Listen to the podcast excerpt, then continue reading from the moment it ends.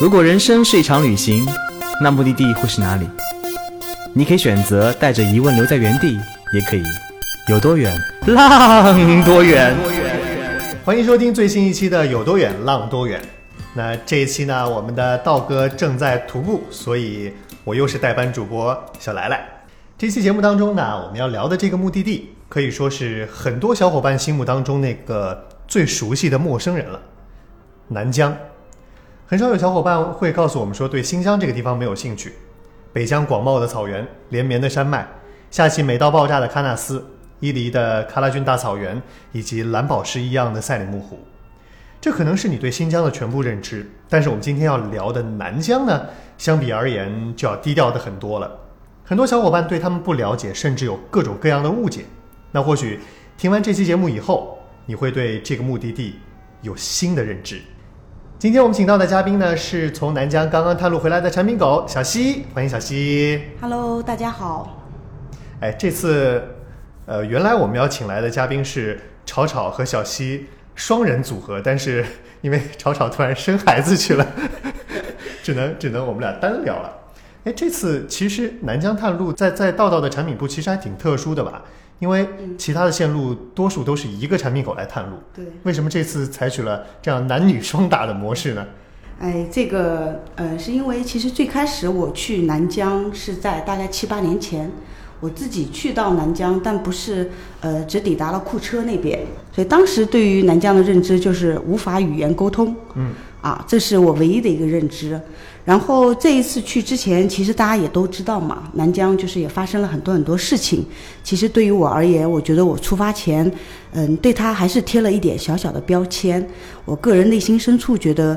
嗯，是不是我一个人去探路有那么一点点的不安全？嗯，所以当时那个草草爸爸，这个他即将要呃做奶爸了啊，这里先恭喜他一下。然后草草当时就主动的说：“那我陪你一起去吧。”所以就变成了这个男女双打的模式。啊，所以这次你们探路大概维持了多久啊？几天啊？嗯，我们一起大概探了有七八天，然后我个人探了三四天。其实很多小伙伴他们都会对南疆的安全性有担忧哎，你实际体验下来觉得怎么样呢？呃，我想说，南疆是现在全中国最安全的地方，这个怎么说？因为它真的安检太严格了，就每天我要花很多时间在安检上，就是从下飞机开始，然后你一路坐大巴，你包车、越野车，嗯你坐公共交通，你进到任何一家大的餐厅、呃大的酒店、嗯大的商场都需要安检。呃，我之前刚从北疆回来，我觉得北疆的安检已经非常严了，南疆比北疆还要严吗？对对对，就是南疆严到什么程度呢？就是如果车上坐了这个少数民族的话，啊，他会要求这个把那个前擎盖、车车的引擎盖和后备箱全部打开。然后，如果车上坐的是汉族呢，那后备箱也要打开，检查一下，大概看一下你们携带了什么样的行李。所以是严格到了一种，就是你差不多每走个几十、十几公里，或者说甚至几公里，你就得停下来接受一下检查。我印象当中，南疆是不是很多少数民族，反而很少汉族啊？呃，对对对，那他岂不是每一辆经过的车几乎都要开前后引擎盖？对对，就是你只要车子开到一半停下来，你就知道说哦，又要过一个安检了。哦啊，，所以我当时到南疆花了很长时时间去适应那个安检门，因为我们去的那个酒店，我刚一进去，那个安检门就发出巨大的嘟嘟的声音，就把我吓了一跳。所以是什么东西？就是安检门，就是机场那个火车站的那个的我的意思。是，是正常走过去不是应该不会有，是是因为你身上携带了一些什么东西才会有嘟嘟的声音？没有，就是每一个人经过，他都会发出巨大的那个嘟嘟的声音。啊，对，然后每次呢，我都知道我要过那个安检门，他会发出巨大的声音，但你每次都被他哎呦喂吓一跳，然后旁边那个小哥哥们就在那边嘿嘿嘿嘿嘿嘿的笑，就是他们已经见见见多了嗯太多那些人笑话看了对对对，嗯然后还有一个就是那个、我们去那个斯姆哈纳，它是中国人文意义的最西点嘛，嗯，和那个吉尔吉斯坦接壤，所以它的那个安检是更严格，就严格的已经升级到了，嗯，很多人应该是第一次听说，就是要把手机安检，把手机安，检对手机也要安检，就我们是自己拎着箱子，每一个人要把自己的行李拎过去进一个小黑屋安检，这也就算了。但是我们的手机也要安检。手机怎么安检呢？嗯，就是你进到检查站里面之后，然后那个安检的小哥哥就会过来说把手机交上来，然后你把手机给他呢，他就会在里面下载一个 APP，这个 APP 就会全面的去搜索你手机里面的那些内容，是不是有一些这个敏感词啊之类的。啊，对对对，然后就导致了我我们那条很著名的朋友圈，就是当时因为这个大家都懂的嘛，草草同学是男生，所以手机里面有很多的小姐姐，这个嗯各种的片子，就是不可描述的片子，然后导致了过安检的时候，我的手机大概是在一分钟以内就扫完了，然后他的手机一直不停的扫，显示出来扫了十几万条内容，好精彩。对所有的小哥哥小姐姐们都围上来了，就特别好奇的想看看他的手机里面到底有哪些。我好想知道草草当时脸上表情是怎么样。草草有不失礼貌的尴尬的微笑，然后解释说：“你们也懂的嘛，我经常刷抖音。”然后那个安检的小哥哥就特别开心，眼睛都亮了，就说：“我也刷抖音。”然后两个人就开始嗯相互看了一眼，点了个头，就确认过眼神嘛，都是对的人，啊就都是抖音人。然后我记得我我在新疆的印象就是留下一个非常大的印象，就是呃那边的网络真的很差，哎他们 真的有他们真的有流量刷抖音吗？呃，这个草草是用自己的流量，啊、对对对对。我在我在那边收到的信号基本上都是两 G 或者三 G，呃，南疆还好，南疆还好是吧对？对对，我在南疆基本上，我因为我之前查是说是三 G，嗯但是我在那边基本上感觉网络信号还是非常好的，啊，所以草草同学每天我也能看到他在那不停的刷小姐姐。所以当地人给你们留下了什么样的印象呢？你觉得？当地人给我留下最多的印象，嗯，就是特别的和善，就这种和善是跟你接触的每一个人，就是嗯，因为南疆这几年就是因为安全因素，去的人其实不是特别多，我觉得他们是发自内心的，就是很欢迎你来，他们觉得每一个人到这儿来，他们都好像都有义务一样的去希望能够把你招待好，每一个人都会很热情的跟你打招呼。就是这种和善，是你一看到他们，很多人会描述那种，嗯，就是各种各样的笑容。嗯，我觉得每一个人都会跟你打招呼，基本上我们在老城里面，会不会你去了之后会有不习惯嘛？因为 跟内地截然相反。对对对，就是你在老城里面走着，孩子们会扑上来，会跟你招手，你好，下午好，就是会各种主动过来跟你打招呼，然后以及老陈呢就是阿姨们。然后，如果你对他点个头，他就会呱呱呱呱说一堆说一堆的语言，我听不懂。然后当时因为我跟的是一个维吾尔族的小姐姐一起走的，那小姐姐就说她喊你去她家里面喝茶，喊你去她家里面坐一会儿。嗯，然后啊，我就真的被愣住了，因为彼此真的都不认识，包括你在草原上也是一样，就你走着走着看到了牧民，你跟他们打招呼，嗯，然后他们就招手示意你过去，意思给你倒茶喝，倒酸奶喝，就是所以我觉得这种和善，这种善良，其实，在那个探路的那个十几天里面，都让我觉得特别的温暖。所以民风也是一种风景，淳朴的民风也是一种风景。对对对对，嗯，因为之前很多人都会说这个北疆嘛是风景多，南疆是看人文的东西，嗯，所以我觉得，嗯，在南疆就是这这些人吧，跟这些人打交道，其实也是旅行的一部分。嗯，哦，刚才我提到了风景，嗯。你也提到了在南疆的草原，嗯嗯，因为很多人会下意识的印象是说北疆有很多草原，然后南疆更多的是沙漠，所以在南疆吸引人的风景到底是怎么样的呢？其实我觉得南疆的风景还蛮多元的。嗯啊，首先就是我们都绕都绕不开的塔克拉玛干大沙漠，啊，因为它是中国呃最大的流动沙漠，是世界第二的流动沙漠，嗯、那是绕不开的。但是这个沙漠其实对我的认知还蛮颠覆的，因为在我认知当中，沙漠就是巨大的沙丘。嗯但是当我们去那个塔克拉玛干沙漠的路上，以及进入到沙漠里面的时候，我看到了野鸡，而且是很多只野鸡，色彩斑斓，看到了野兔，看到了狐狸，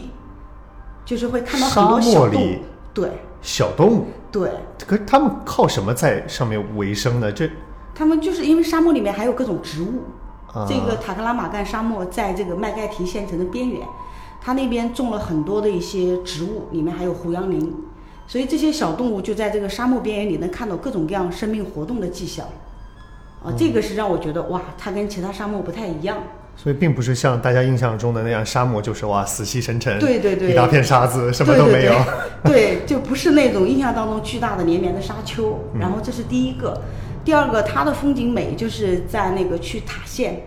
呃，去塔县的路上，嗯我们开的那条路就是叫中巴友谊公路，因为它是通到那个巴基斯坦我们的老铁那儿，嗯，啊，这条路也是风景特别特别赞，就是所有人都呃印象当中的南疆就是就是你说的嘛沙漠，但其实我们在那儿能够看到呃慕士塔格峰，看到冰川，看到卡拉库勒湖，就是巨大的湖泊，能够看到奥伊塔克的冰川，啊，还能看到奥伊塔克的森林草原。所以我觉得它也颠覆了我对于南疆的认知，就是帕米尔高原上雪山是连绵的雪山，啊，草原是绿色的广袤的草原。所以刚刚听你说完，觉得南疆的风景还真的是挺多元的耶。你还觉得有什么不一样的东西可以给大家安利一下吗？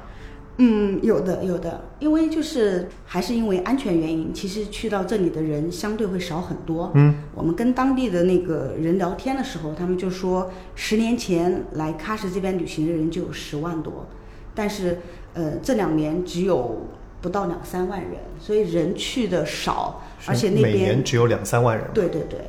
就是嗯旅行社接待的，但其他不包括自由行的。OK，嗯，然后他们就是说有很多很相对很隐秘的点，其实就是旅行社也不会带大家去。嗯我们这次就挖到了一些相对比较隐秘的、游客很少的点。是不是那种就是呃，甚至都没有被政府开发过的点？嗯，这个就是对它也不算景点，嗯，就比如说你在那个很著名的湖的旁边往前开一点点，你就会看到说，我们把车停在路边，往里走个几百米，你就坐拥整个呃一片湖泊，然后也没有游客。哇，这是在中国的各种景区几乎没有办法获得的体验。对，就是在南疆，你的认知是南疆的很多的山、很多的湖，它如果单独圈起来，在内地都可以作为景点。但是因为南疆太大了，也太美了，那些就随意的散在路边，就让我们就是大饱眼福。而且我知道南疆人口也很少，对吗？对对对，地方又大，人口又少，然后游客又少。对对对那，所以这个时候整个旅行就会嗯让你感觉、啊，特别的就是赚到了的感觉。你会觉得南疆需要趁早去吗？我们经常说一个目的地火了一段时间之后就被商业化了，然后它的味道就和以前不一样了。你觉得南疆会有这种风险在吗？啊会的，而且我真的是建议，嗯，越早去越好，因为嗯现在南疆真的很安全。就像我前面说的，我们这一次去探路的时候，其实已经接触到了很多很多来南疆挖宝的内地人。挖宝对，就是他们赌南疆会发展的很快，啊，所以各个地方遇到的有江苏的、浙江的、安徽的，呃，北京的，就是各个地方的比较有钱的人会到南疆去来投资，投资各大景点。所以我觉得在他们的推动之下，南疆后面有可能，而且因为安全因素已经得到保障了，嗯，所以南疆后面的发展会很快。哦，这也是我建议大家早点去的原因，到后面就会越来越商业化。哎，那我们刚才聊了这么多风景啊，不如回头再来看看在这片风景里生活的人。你们在探路的时候，我看到你们朋友圈里遇到了很多有趣的南疆的少数民族的伙伴，有没有什么特别想跟大家分享的人和事儿呢？呃，首先就还是接我们就我前面的那个话，嗯就是我们当时去寻找一种艺术形式，叫十二木卡姆。十二木卡姆是呃，十二木卡姆它就是维吾尔族人的表达音乐的一种方式，它是继续继续这个历史，通过诗词歌舞等各种形式，然后来记录一段历史，记录爱情故事的这样呃一种形式。所以它的十二是指十二个人、十二个乐器还是？十二个乐章。哦，对对对，然后它是因为不同地区嘛，所以有不同的文化。嗯，我们所处的麦盖提这一块呢，就叫刀郎文化，就是我们知道的刀郎，啊、他就是因为对对对，啊他就是因为他他的名字是这么来的呀？对，因为喜欢这个文化，啊所以给自己起名叫刀郎。那刀郎木卡姆就是其中比较典型的一种，呃，其中比较典型的这个十二木卡姆的一种形式。所以我当时嗯，在网上查了很久，该怎样去直接去找到十二木卡姆的老艺人。嗯，这个已经是国家级的非物质文化传承。那后来我在网上打了各种各样的电话，就是不断的联系，找到了一家，他就建议说你们过可以过来来看看。我们过去之后发现，这就是一个浙江老板开的一个景区。哦，浙江老板已经来这儿挖金挖的挺成功了，是吧？对对对，就是他跟你聊的就是我手上有多少亿个项目，我手上在这儿开房地产，在那儿去搞什么什么项目，就是他完全嗯不 care 说你跟他去聊老艺人的现状，嗯，他什么都不会在意。他聊的就是，我就看好南疆的发展，我就所以投资了多少个亿，我背了多少的债，所以你们的队员过来，我要我要高价，就是这样的一种模式，你会觉得很难过，就是这个已经变成了一种商业行为，而且非常非常的严重。嗯，其实，在那个时候我查到的，嗯，那个十二木卡姆老艺人的家就在那个景区的旁边，然后我就跟我包车的司机师傅就商量，我说能不能帮我再往前多开个几公里，我要去直接去找那些老艺人。我真的很不喜欢这样一种带着我的队员到景区里面去听景区的人在那儿胡乱吹嘘的这样一种感受。所以后来我们就开到了那个村子里面，嗯，村子里面就是当时还迷路了，因为实在不知道该去问谁嘛，所以遇到了一个小姑娘，很酷很酷的一个小姑娘，就问她就说你知道这个村子有会弹十二木卡姆的这个人吗？然后那姑娘说知道呀，就是哎萨利，她就说了个维吾尔族语的名字，后来我查了一下是玉树英。是网上，嗯、在网上很有名的，嗯，一个国家级的老艺人。他说他们家就在前面，然后我们就开着车往前走，我们还是错过了那个路口，然后后面就在那个后视镜那儿就看到小姑娘骑个摩托车追上来了，在后视镜里不断跟我们招手，我们就停下来，然后那姑娘就过来说你们走错了，来，她就一挥手，特别帅气的说跟着我，我带你们去。然后就把我们带到了那个老艺人的家，嗯然后我就跟他聊天，我说你多大了？他说我十二岁，十二岁啊，对，读六年级，就骑一个摩托车，特别特别帅气。啊，十二岁的小姑娘已经可以骑摩托车了。对，而且她看不出来十二岁，就是就是给你的感觉特别的飒爽英姿的那种感觉，就是这就可以就是呃，这是我和当地人打交道的一个小小的嘛。然后接着我们就到了老艺人家里面，他们正在吃中饭。嗯，其实当时我们饿得要死，然后老艺人看到我们，第一句话就是招手说来吃面。他们家刚好在吃面条，嗯，那因为我们很着急，后面有很多的安排，所以就没吃，然后就跟老艺人在那儿聊天。当时很感触，嗯，因为我们希望本来是说能找十二个老艺人可以一起去演奏这样的乐章，嗯，因为十二木卡姆在这个维吾尔族这边其实有很多乐章已经开始失传了，没有办法凑齐十二个乐章，对。然后很多，因为它也是口口相传的，对，很多的老艺人其实当他去世之后，嗯。那就已经就烂在肚子里面了。对，在我们的北疆路线里也是这样。对。对，之前是有十二木卡姆体验的，但是到今年已经凑不齐那些老艺人了，以至于这项体验只能取消。对对对，呃，我们当时跟老艺聊下来，他就说他最多呢能够请到六个人，嗯，那我们觉得六个也很好，因为六个基本上也可以把整个的乐章都可以演奏下来，这个就让我们觉得心里还蛮心酸的，因为我们请的这个老艺人已经八十一岁了。八十一岁了，对，所以嗯，你不知道说哪一天如果他身体不好了，嗯，这个还能不能坚持？但是最庆幸的呢，就是他们现在在不断的在教年轻人去到当地的学校、去办这个十二木卡姆的传授班。另外呢，县里面也派了人去把他们之前唱的所有的东西尽量都记下来，就希望可以把这个能够一直一代一代的传承下去。OK，对，如果现在不去听的话，将来可能只能在录音录像里面去。对对，老艺人自己也表达了，就嗯是他会拿一些照片出来，都是他们演演奏的一些照片，以及他们其实还去到国外上过央视，去过嗯很多地方演出。他们就是希望能够这个十二木卡姆能够让更多的人知道，啊，能够有更多的年轻人愿意到他们这儿来学习。啊，所以就是，我就觉得说，哪怕我们队员都听不懂，因为嗯我们真的听不懂他们在唱什么，但是希望就是能够从他们那个苍茫的这种音乐声当中，能够听出老艺人他们的坚持，嗯。听出一种南疆的味道。对，还有就是我们之前提到那个包车师傅，呃，因为我们在喀什那边就是是去的，真的是很多当地旅行社都不会去的地方，嗯，这种地方就很难说你坐公公共交通都没有办法到达，就只能包车。嗯，那我们找当地定了一个那个包车师傅，是开了有嗯二十多年的老老司老司机了，嗯，所以他在最开始第一天上车的时候就非常不明白，说你们为什么要包车来探路？哦，他就说所有的旅行社路线都是一样的，就到塔县去一个前哨班，啊、去民俗村的塔吉克人家里面，套路。对，就这两个点就够了。嗯，你们为什么要探路，要去那些犄角旮旯的地方啊、所以他说，你们要是乐意的话，我带你们去那些购物点，那些点儿我都知道。然后在车上，我们就不断的去跟他说，我们想要达到什么样的效果，想要给队员什么样的呈现，我们稻草人的一些理念啊等等。在第一天下午的时候呢，他陪着我们去和当地我们找到的每一个人在聊天，啊，然后下午他就已经开始有些改观了。到了第四、第五天的时候，他就非常主动，他说：“哎，我知道，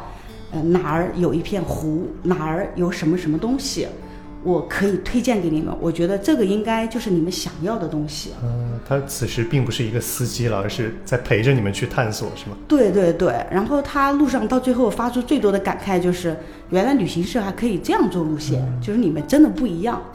所以我觉得这对于他来说是很大触动的一个点。其实那那那里的人很包容哎，因为跟年纪稍长的人，年纪稍长一些的人来说我们的理念的话，很多人是听不懂的。对，嗯，所以我最开始其实是跟他聊他的女儿，嗯因为他的年纪看起来像我爸爸那样嘛，嗯所以我一开始就问他说：“彭师傅，你你有没有孩子呀？啊，你孩子多大呀？在做什么呀？”其实从孩子开始，然后就是聊我们自己的工作，就是就把他当成父辈那样的人去跟他倾诉啊。我觉得他其实很快就能够了解，因为他是做司机的，其实也是看惯了很多的人和事嘛。嗯，嗯，所以当他接触到后来的时候，就会觉得说你们不一样，你们真的是想为队员去找一些不一样的东西啊。对我们不一样。对，这个时候真的可以去一直唱这首歌，所以他就会不断的去想，每天在那儿去想了半天，跟我们说，哎，我又想到一个点，啊、虽然有的点没有用，呃没有用上嘛，但是我觉得有的点他推荐的就特别好，嗯，就比如说那个峡谷的那个很安静的湖泊，还有以及我们找到的那个温泉，都是他给我们推荐的。我们这次路线里面很多细小的点都是最当地的当地人来给我们推荐到的。对对对，都是跟当地人聊天之后，然后不断的就是我通过 A 聊到 B，、嗯然后再去找 B，再去聊 C，最后再把跟 C 拿到了我想要的东西，就是这样一个一个的去聊天，最后就是拿到了当地人推荐的比较好玩的地方。除了当地人之外呢，我知道呃有很多内地人会去沅江，在南疆你你们有没有遇到一些这样的？哦，对对对，就是我们这次，嗯，在喀什老城呢，就无意当中认识了一个摄影师，嗯，那这里我叫他 Z 吧，啊，Z 同学呢就是援疆干部，最开始也是发起了一些援疆的一些活动，他就聊起了他印象最深的几件事情。然后他说，其中有一个是他去那个乡下的时候，乡下只有他一个汉族人，嗯，要在那个乡待好几天。那他们援助的其中一个小伙子就过来跟他商量说，你要是住不惯，你就住我家里面，呃，就是我家里只有我和妈妈两个人，你住的会相对方便一点。然后他就和他的同事就去了这个小伙子的家，这个小伙子还怕他们就是住的，呃，希望他们住得更舒服一点，和他妈妈去集市买了最贵的两套这个床上用品，就是床单被套，给他们全部换了新的，意思就是希望你们能够睡得很舒服。为了一个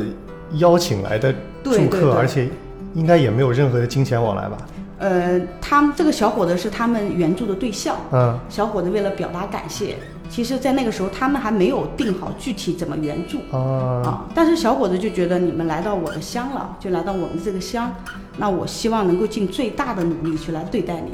所以当时就给他买了这个最贵的床上用品。然后当天晚上刚好是那个小伙子的生日，他们就给那个小伙子在镇上订了一个蛋糕，去给那小伙子过生日。结果那个小伙子的妈妈就哭了全程，就一边唱生日快乐一边哭。他们就问为什么，然后那个妈妈说：“我长这么大这辈子第一次吃生日蛋糕，就家里特别特别穷，已经到了快家徒四壁的这样一种状况，但是他们依然就是拿很拿出很多钱来给他们去买床单被套，那个对他们来说应该是算很贵的东西了。后来当天晚上他们就睡下了，嗯，然后第二天早晨起来的时候，他就发现，哎，他的同事就成了小红人。”他就成了小蓝人，什么意思？因为那个床单被套是是给他们买了一套蓝色，一套红色，那个是掉颜色的，就是这这，而且这已经是镇上买到最好的。对对对，就是他们两个人就笑笑，但是还是依然内心深处，他说，至今他想起来都觉得特别温暖的一件事情。嗯，嗯，这个是他的一个故事，然后呃，还有一个也不算援疆干部。还有一个是原来是塔县的人，后来嗯去到外地读书的，就是我们认识的一个柯尔克孜族的一个姑娘，嗯啊，她从小就是在塔县那边的草原上是被定了娃娃亲的，啊，草原上也有娃娃亲啊？对，就是柯尔克孜族的这样一个，呃，好像他的爸爸和。那个男孩子的爷爷从小定下的这样一个娃娃亲，但是后来他们家搬走了，他去了外地读大学，他的爸爸就成了一个嗯干部，嗯，然后结果机缘巧合，他和这个小伙子又意外的又又相遇了，然后两家一商量说这么有缘分，那你们就把婚先结了吧，结婚之后再谈恋爱。所以他在外面念了书之后，还能接受这样非常传统的。呃，对我们去到那个地方的时候，呃，是他们结婚第八天，是五月二十八号，他们是五月二十号结婚的，所以我当时也问他，我说你能适应这里吗？嗯，他说他需要慢慢适应，因为毕竟是在城市里面读大学，是玩着电脑的。他结婚之后住的科尔克孜的牧民呢，虽然是已经是房子了，不是住在帐篷里面，但是依然是对着草原，就一年四季就对着一个嗯偌大的一个草滩。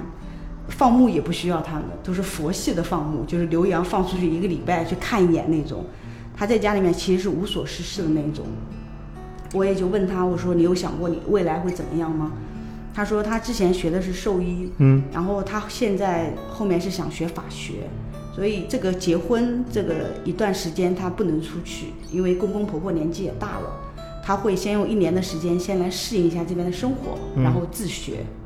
这是他的一个。呃，梦想吧，就是当地的这个我们认识的这样一对小夫妇，因为他也不希望说自己就这样荒废了嘛。问一个题外话，南疆的美食怎么样？哇，提到南疆美食，就让我想起了我们的钢铁直男草草同学。他是对于美食是有执念的那种，因为我们在南疆探路，基本上是早晨八点多出门，到晚上十二点到酒店。就是这是一个常态，而且十二点到酒店，经常还是没有吃晚饭的状态。对于我来说，我的身体已经到达疲惫的极限了。一天十六个小时在路上，对，而且还是至少十六个小时嘛。对，所以就是我就希望倒下去就睡觉了。嗯。但是第一，我们包车的师傅他要吃饭，所以我们也得陪他。草草同学还希望说能够去找到当地特别好吃的，所以他就会。去跟前台啊，跟警察叔叔啊，跟路过的路人啊，去各种打听，说，哎，你们这儿哪儿好吃的？我就发现了，哇塞，他这个找吃的天赋真的特别特别厉害。然后第二个是，嗯，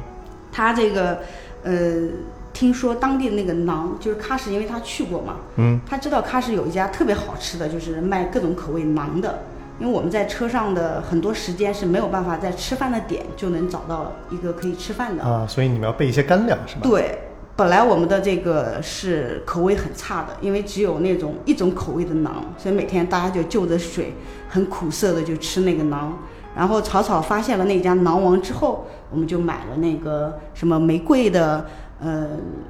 辣子酱的、核桃的。巴旦木的，还有这么多神奇口味的馕。对对对，我只吃过最传统的那种馕，就是没有那种特殊味道的馕。然后我们的生活品质就直线上升了，就你每天你就犯了这个选择困难症，你知道吗？就到了饭点的时候，你就开始扒拉塑料袋，就问司机，就是彭师傅，你吃哪一种口味的？草草，你吃哪一种口味的？就就是选择困难症，觉得啊，这生活品质直线上升，而且每一种口味都很好吃。嗯，所以推荐大家在喀什，如果你到了喀什，记得可以去买馕王的这个馕，真的特别好吃。所以馕王是一个连锁店吗？还是嗯，不是连锁店，但当地人应该你打车的话，司机师傅应该都知道。啊都知道是？嗯嗯。没有想到草草这期节目不在，我们还远程艾特他这么多次对对对，然后还有一个是关于草草的语言天赋。啊？怎么了？就我们跟当地人的沟通是这样子的，当地人巴拉巴拉巴拉巴拉，然后我们说，那我们可以这样吗？当地人说好的，然后当地人又巴拉巴拉巴拉又说一通，我们说我们可以在这里改一个什么吗？当地人说好的，其实我们都不知道这个到底有没有沟通成功。嗯，然后有的时候我就很困惑，草草就告诉我说：“放心，他们听懂了。”然后草草再用新疆话：“我们我们想要什么？我们想要这里怎么样怎么样？”然后对方说：“好的。”也就这样就达成了一致。嗯就我觉得他的这种语言天分比我要更高一点。啊，哎，所以呃，在南疆他们的通用语言是每一个少数民族都有自己的语言，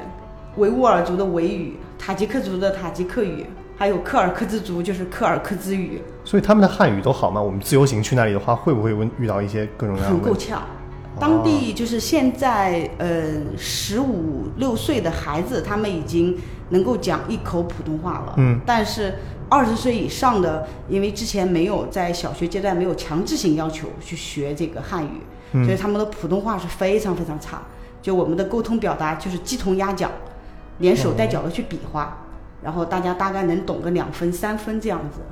才两分三分吗？对自由行是无法沟通对啊。对对，自由行其实还是蛮够呛的，因嗯为我们去的那个是比较正宗的柯尔克孜的牧民、塔吉克的家里面。嗯如果你要去到城市里面是没有太大问题的。OK，你像喀什老城里面的，呃，那些老店的店主，嗯基本上都会一些最简单的汉语，来嘛来嘛，买嘛，多少钱嘛，嗯他们都会一些。OK，我听你现在说话的样子，已经有一些新疆味儿。对对对，我们在当地嗯就不、不知不觉的，对你就会开始跟当地人的语言开始同步了。对，工作室很多同事去了新疆之后，回来之后 说话的一口新疆味儿。它这个跟东北话有点像，有点魔音那对种。说了这么多，我大致能感觉到你对南疆的喜爱了。其实我们对一个目的地的印象，往往是某一两个瞬间定格的。你觉得有没有那么一两个瞬间，南疆是真实的打动你的？呃，有，还蛮多的。嗯我我感觉这一路其实我都是在不断调整我自己的一个状态。首先就是我觉得我是有一点急性子的人，嗯，但是南疆人民的生活是，嗯，他们对于时间和空间的概念真的完全没有。就比如说你要问路，他们会告诉你往哪里去，或者说往哪里去。后面我就知道说这个“那”字拖得有多长，就代表距离有多远。好，对你跟他说，哎，这个清真寺往哪去？他说往那边，你就知道马上就到了。如果他说往那边去，那大概要开个二十公里 那他们应该时间观念不错啊，他们能把这个苗读得非常准。可是他们时间观念也很差。对，就是我最后一天去赶飞机，我就跟小哥说，前台小哥，我说小哥哥，麻烦帮我核房。小哥哥大概跟我说了四次，你急什么忙？就当地的人见到我都是你急什么忙？嗯，他们就觉得生活就应该很慢啊。他们早晨因为跟内地有时差嘛，啊两个小时的时差，九点钟相当于他们的七点钟，他们还没有起床，还没有刷牙洗脸，而九点钟对于我们来说，我们在路上奔波了，所以真的你遇到的很多人都会劝你说不要急，不要急，急什么嘛，慢一点，就会让我去反思我自己，是不是我把我的生活过得太急太急了？然后还有第二个就是我们在那个，就是我之前说的贴标签，嗯就是作为一个领队，我们自己是不允许说给队员贴标签，但是在出发之前，其实我还是给南疆贴了那么一点小小的标签，因为我自己那种狭隘的心理。我相信多数人都会有或多或少的一些。对，但是嗯，我在那边首先就修正了我的这个观点，嗯然后其次就是我在路边樱桃园买樱桃，嗯，那个樱桃园的老板是维吾尔族人，他当时给我的那个价格偷偷的多算了一点，所以后来我就跟老板纠正了。完了之后，我就拎着樱桃上车的时候，我的第一个念想就是，哎呀，这里的人都不淳朴了。然后其实发完这样的感慨之后，我又反问了我自己，就是为什么这里的人一定我要求他们淳朴呢？就如果我在北京遇到一个北京人卖水果缺斤少两，我是不是就认为整个北京的人都不淳朴了？而且因为他们不发达，我就一定要他们保持淳朴。所以就是我当时在车上问了我自己很多问题，就是我就觉得好像我还是在不断的去试图用标签或者说用行为去来去来修正别人。那我其实整个南疆之行就是我不断的修正自己的一个过程。我希望我的视野可以更加开阔一点，看到所有的东西都是一种接受的状态。对，看事情不会像以前那么主观的去做判断。对对对，的确，很多人对南疆都会有各种各样的误解，但是旅行它其实就是这么一个能让你亲身感受，进而打破误解的事情。平时我们往往也会生活在自己既有的观念里面，给外界的人和事贴上了各种各样的标签，还不自知。我今天听了小溪聊了这么多之后，也在问自己，会不会也会这样下意识的去否定？在南疆，你会发现你很少看到汉人的面孔，你会发现旅行中有太多没有被商业开发的风景。不止如此，在这样的环境里面，让自己变得更加开放和包容，这或许就是一场旅行能够带给你的，除了风景和快乐之外，最有价值的东西了。如果有一天你也去到南疆，除了眼前的风景之外，也希望你可以关注到街边那个陌生人脸上的笑容。好了，那今天感谢小七的分享，我们下期再见啦！再见，我就是那个普通话不标准的领队。